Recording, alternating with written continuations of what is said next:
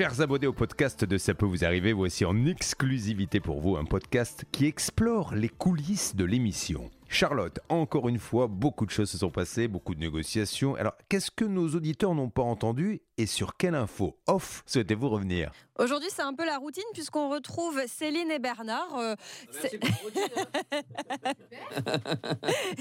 Mais euh, on, ne, on ne se lasse pas de cette routine-là, c'est ça qui est bien. Alors, Céline et Bernard, je crois que je vais vous le laisser un peu mener la danse parce que vous avez tous les deux beaucoup négocié euh, dans cette émission aujourd'hui et je ne sais plus qui a fait quoi. Donc, j'aimerais qu'on revienne, un, sur le dossier euh, de la machine esthétique qui n'avait pas été livrée, qui devait être remboursée euh, 15 000 euros. Et le deuxième, c'est Viviane qui avait vendu sa discothèque à un humoriste 120 000 euros. Il n'a jamais payé. Qui veut faire quoi? Qui commence À vous de jouer? Moi, je vais commencer juste par euh, ce fameux euh, cet appareil en question, hein, euh, dermatologie, je sais pas comment on peut l'appeler, ou d'esthétisme. Euh, Ouais. Moi, je suis tombé sur deux garçons fort sympathiques, Jordan et son copain. Ce qui m'a surpris, moi, je sais pas si vous l'avez vu ou entendu à, à l'antenne, mais le problème, c'est que j'ai carrément ce Jordan en question que j'avais euh, avec Julien. On a arraché le téléphone et c'est quelqu'un qui a parlé très posément, mais comme un responsable, qui n'a pas voulu décliner son nom et qui connaissait bien le dossier.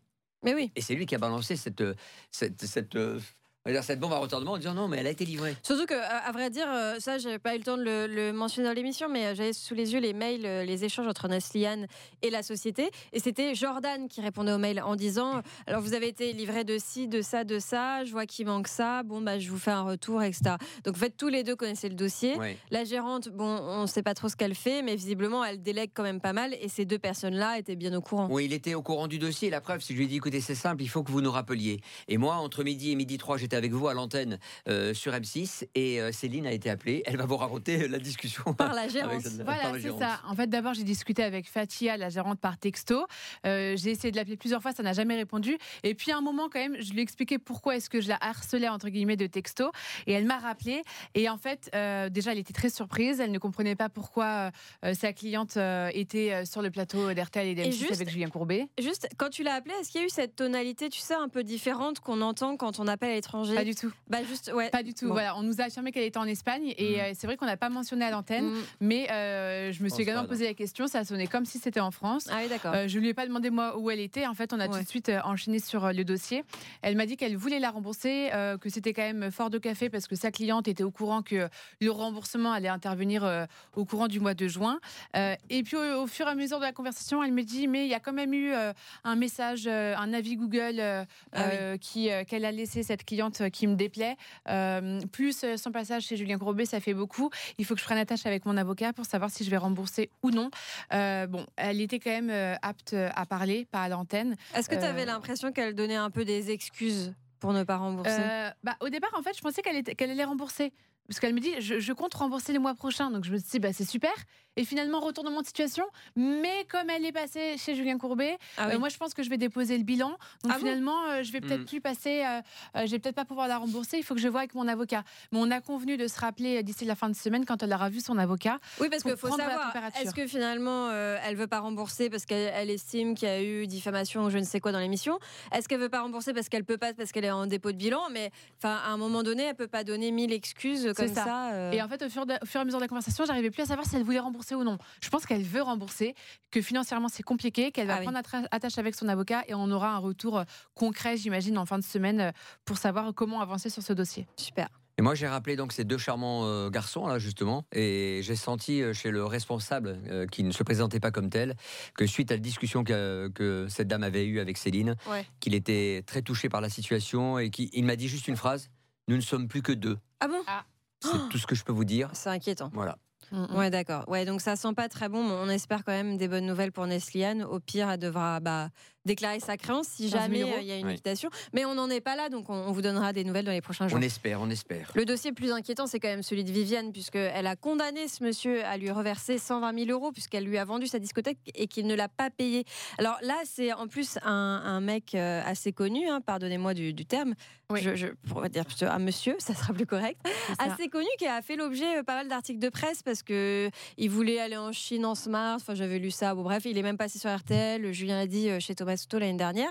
Et, et est-ce que Céline, toi, tu as pu établir le contact, mais tu l'as pas eu au téléphone? Comment ça s'est passer Alors, je l'ai pas eu au téléphone directement, je l'ai eu par texto. C'est vrai qu'aujourd'hui, les textos ont bien fonctionné. Parfois, on n'a personne. Et là, euh, les, les, personnes étaient réceptives par, par téléphone, par texto. Donc, ce monsieur, euh, au départ, il voulait savoir qui j'étais. Donc, au final, je, lui ai répondu. Et ah, donc tu t'es dévoilée Je me suis dévoilée. tu t'es dévoilée. J'ai hésité, voilà, l'antenne de savoir si je devais me dévoiler ou pas. Alors, je me suis à demi dévoilée, peut-être juste le haut du corps. J'ai juste dit, euh, je, je, vous contacte par rapport à Vivienne et sa salle et sa, sa discothèque. Est-ce que vous comptez la payer? Comment est-ce qu'on peut sortir de ce dossier? Et il m'a dit qu'on se rappelait à partir de 16h. Donc j'attends la suite des informations d'ici la fin de journée. Ouais, c'est curieux. Est-ce que tu penses qu'il a compris qu'on parlait de lui euh, sur RTL et sur M6 Je pense pas. Je crois pas. Euh, ce qui est étonnant, c'est quand même, j'ai eu euh, son agent euh, quelques minutes auparavant. Donc, est-ce que son agent, entre-temps, l'a appelé?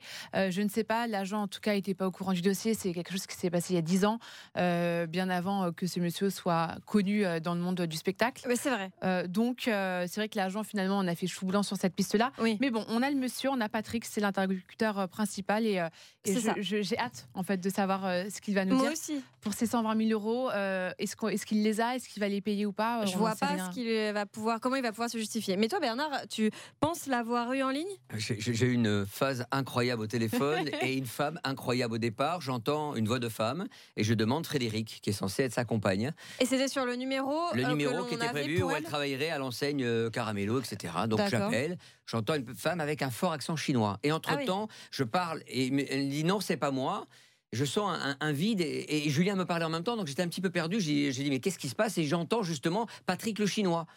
Donc je, fais le rapprochement dans mon cerveau en disant tiens l'accent est chinois et après, la voix devient une voix d'homme. Ah oui. Je sais pas possible. Donc je pense que ce téléphone, en fait, quand n'est pas le téléphone de sa compagne, mais le téléphone peut-être, je dis bien peut-être, je dis ça au conditionnel, de Patrick le Chinois. Ce qui est bizarre, c'est qu'effectivement, pourquoi il aurait pris un accent Je ne sais pas. Euh, peut-être qu'il est habitué des coups de fil euh, de gens qui lui réclament des sous aussi et que maintenant ah. il change sa voix. Parce que c'est vrai que c'est quand même assez curieux que tu aies eu cet accent-là et que par ailleurs, on sache que ce monsieur a écrit un spectacle en chinois, etc. C'est un petit peu son. C'était surprenant. J'étais assez déstabilisé, je ne vais pas te mentir, c'était vraiment étonnant. Et j'avoue que quand j'ai voulu le connecter, évidemment, à, Julien, c'était trop tard. Parce que le problème, c'est que si je le connectais tout de suite, il n'aurait pas parlé parce qu'il a compris qu'on était à l'antenne, parce que je parle avec lui, il aurait accroché. Mm. Et donc je l'ai gardé pour entendre. Et j'ai senti en fait compte que même lui perdait le fil, parce que changer, mm. passer d'une voix féminine à une voix masculine, c'est quand même un petit peu bizarre. À mon avis, tu l'as troublé lui-même, il savait plus trop à qui il avait affaire, et effectivement, il a dû s'en mêler un peu les pinceaux. En tout cas, j'espère qu'on aura des bonnes nouvelles sur ce dossier-là et sur tous les autres dans les prochains jours. Évidemment, Céline, Bernard, vous nous donnerez des nouvelles à l'antenne dans ces PVA demain, après-demain et jusqu'à vendredi. Ouais, on marche à la baguette pour ce cas, donc c'est la moindre des choses, non? Oh je, plus rien à dire, je terminerai sur cette blague. À demain.